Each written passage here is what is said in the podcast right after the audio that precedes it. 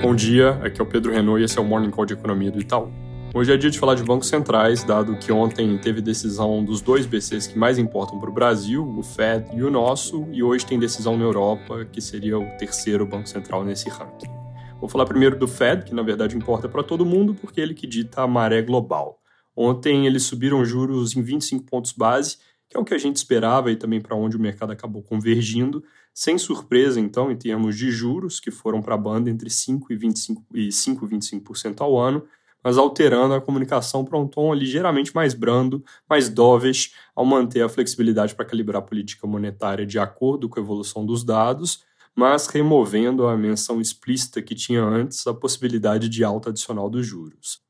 Isso é algo que indica inclinação a encerrar o ciclo por aqui, bem em linha com o que a gente tem no cenário. A gente acredita que a taxa das Fed Funds vai ficar estável nesse novo patamar durante todo o ano, mas aqui vale ressaltar que a barra para aumento adicional não é muito alta, porque os dados econômicos precisam continuar desacelerando para permitir que isso se consolide. Sobre dados, inclusive, ontem o ISM de serviço subiu um pouco, de 51,2 para 51,8 pontos, em linha com o consenso, mas um pouco pior do que a gente esperava. Esse nível, como qualquer coisa acima de 50, significa crescimento, mas já fraco, desacelerando e apontando, como eu disse ontem, para uma desaceleração também no mercado de trabalho, que a julgar por esse ISM deve ter um payroll fraco amanhã. Agora, no outro ponto, o ADP, que é uma métrica de contratações menos abrangentes que o payroll, veio com exatamente o dobro do que se esperava em termos de novos empregos, quase 300 mil em abril. Apesar de compartilharem tendências, no geral o ADP não é uma boa prévia do payroll,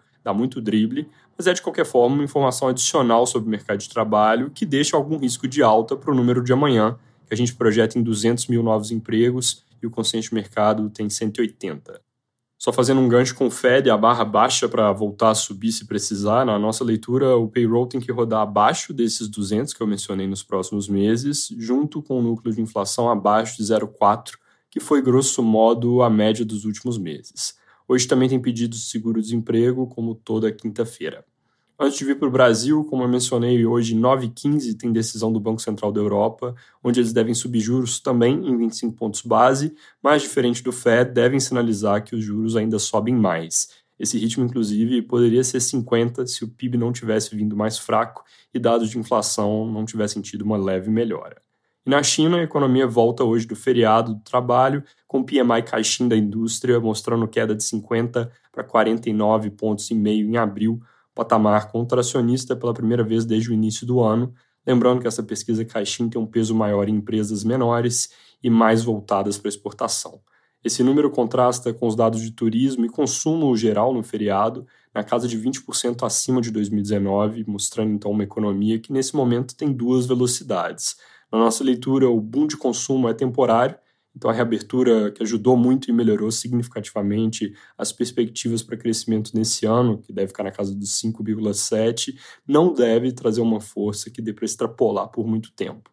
Aqui no Brasil, o Copom ontem à noite manteve a Selic em 13,75% ao ano, decisão unânime como o mercado inteiro esperava. A comunicação teve algumas mudanças cautelosas numa direção um pouco mais branda, mais dovish. Ao nosso ver, um dos destaques em termos de mudanças veio nas projeções, onde no cenário com juros parados, a inflação fica em 2,9% no ano que vem, abaixo tanto da projeção anterior quanto da meta, ambas 3%.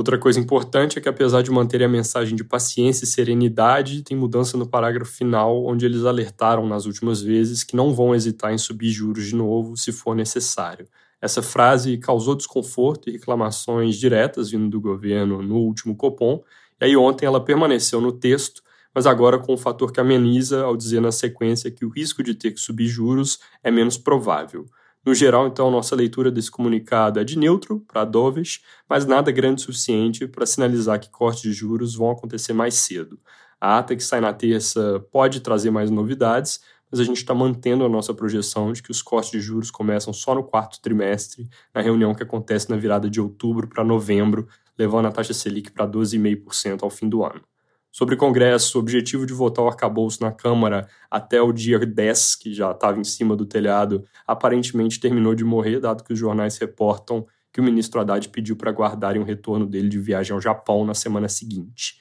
O relator Cláudio Cajado divulgou nota ontem dizendo que deve entregar o parecer até o dia 10, mas ele já mostrou uma versão preliminar para o Arthur Lira e mais algumas pessoas. Reportagem da Folha cita que o parecer pode endurecer as regras para tratar com eventuais descumprimentos de meta, que é algo que seria favorável para aumentar a impositividade desse novo conjunto de regras. Fora isso, depois do PL das fake news ontem, o governo teve o que os jornais descrevem como outra derrota no Congresso, dado que a Câmara aprovou a derrubada de trechos dos decretos que o presidente Lula fazia alterações no marco legal do saneamento, de forma resumida, barrando então mudanças que, se implementadas, deixariam uma situação mais favorável para estatais. Tem várias reportagens hoje falando de clima entre governo e Congresso, com cobranças por melhor articulação. É isso por hoje, bom dia.